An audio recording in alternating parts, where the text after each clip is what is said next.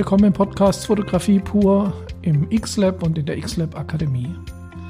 Heute geht es um das Thema das Foto, das wir nicht machen sollten.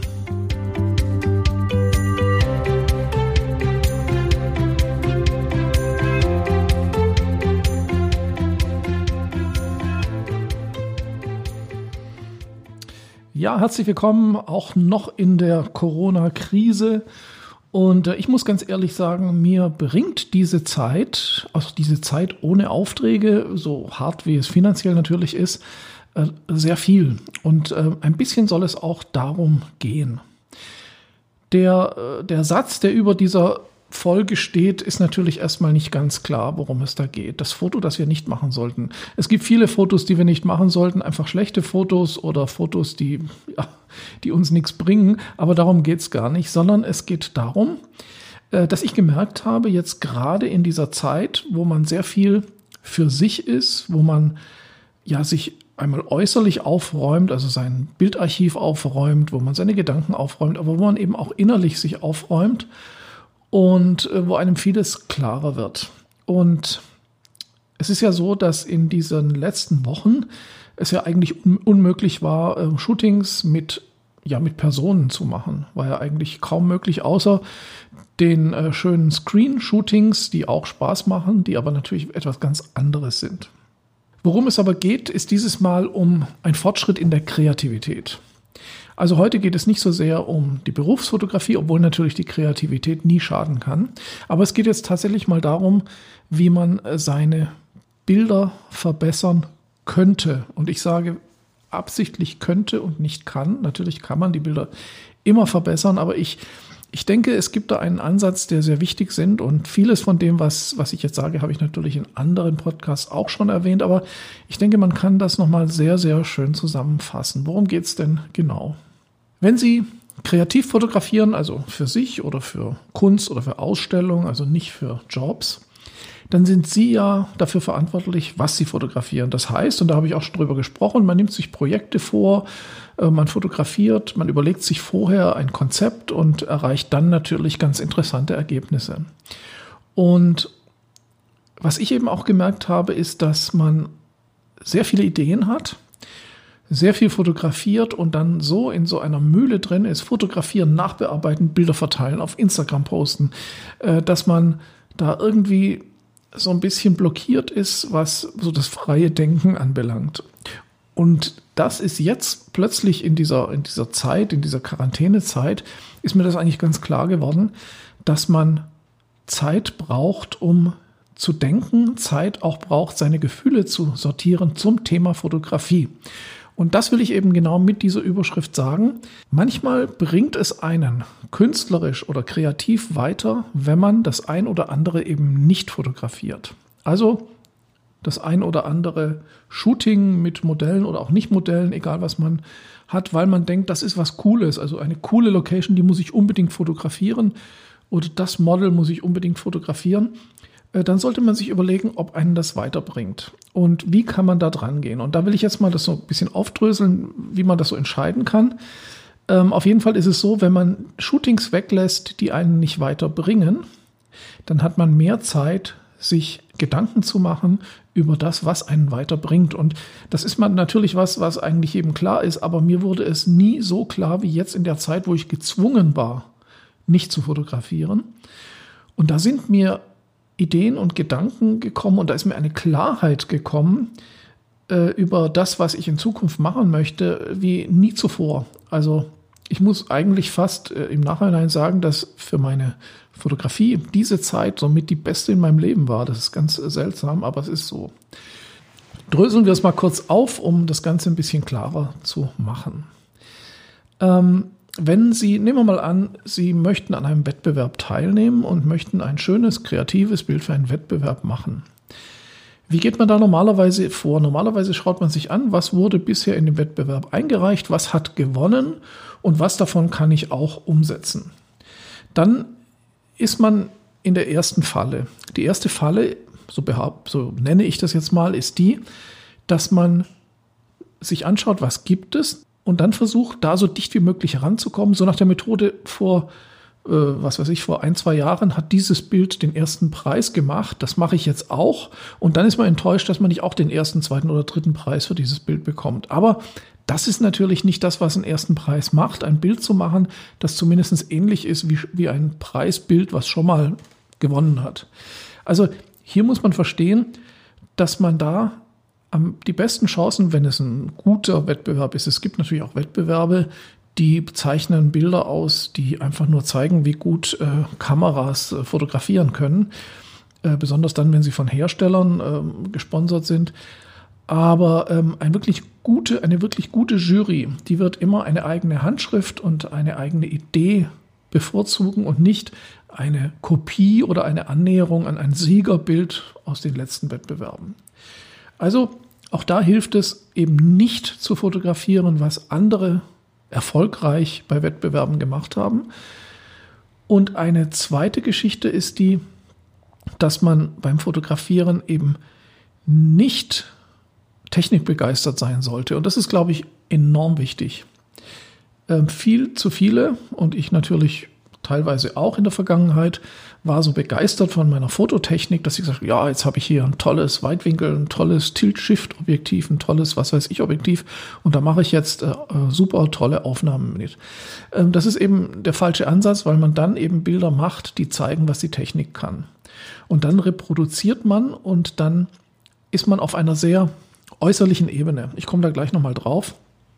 Bei beiden Techniken, die ich gerade gesagt habe, also ich imitiere und werde gut im Imitieren das ist eine tolle Sache, um Fotografie zu lernen, aber eben nicht, um eigenständig als Künstler zum Beispiel äh, dazustehen, ähm, zu sagen, ja, der hat äh, mit dem Bild gewonnen und ich will jetzt so das gleiche, mache das gleiche Bild, dann muss ich auch gewinnen. Also dieser Ansatz ist ein ganz äußerlicher, der hat nichts mit dem zu tun, was hier drin an Ideen sind.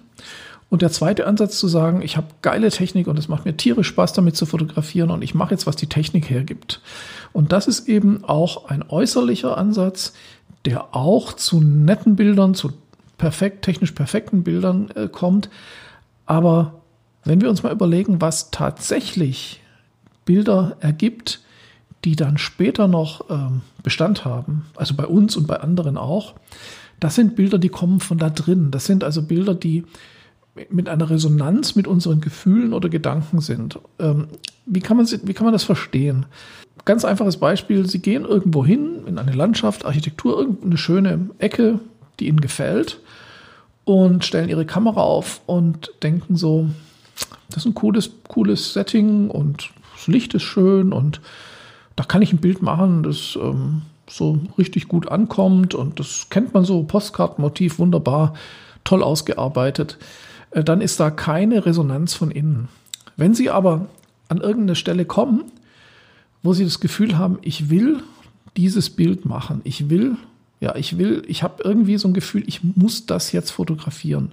Oder Sie haben eine Person, wo Sie sagen, die muss ich unbedingt fotografieren. Nicht, weil Sie sich denken, die Person sieht so gut aus, dass ich dann auf Instagram tolle Klicks kriege, sondern Sie sagen, das ist jemand, da habe ich das Gefühl, da kann ich was draus machen, da passiert was. Da passiert was in der Fotografie oder in der Landschaft. Das muss ja auch nicht immer Postkartenmotiv sein, das kann auch was Banales sein, wo ich aber sage, das fasziniert mich und da will ich ran, da will ich mich ranarbeiten.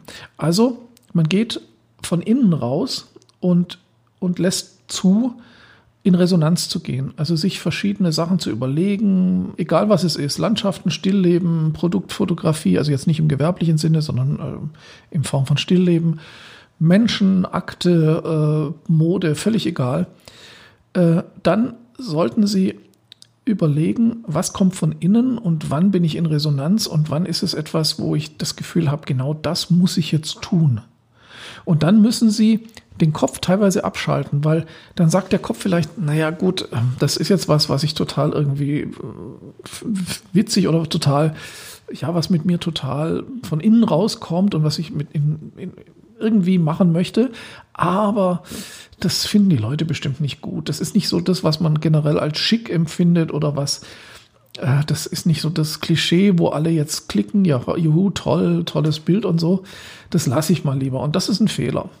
Sie müssen allerdings auch wissen, wenn Sie diesen Ansatz gehen, zu sagen, ich gehe jetzt wirklich in mich und ich mache nur noch die ich drücke nur noch dann ab, wenn ich das Gefühl habe, das muss, dieses Bild muss von mir gemacht werden. Das Bild, diese Situation, die ist nur dafür geschaffen, um von mir fotografiert zu werden.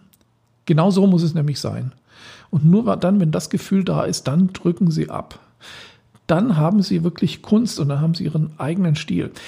Jetzt ist aber die Gefahr dabei und da muss ich Sie warnen, wenn Sie so arbeiten, dann müssen Sie damit rechnen, dass am Anfang kein Mensch von Ihrer Arbeit Notiz nimmt. Die können Sie dann posten und Sie werden kaum Resonanz haben.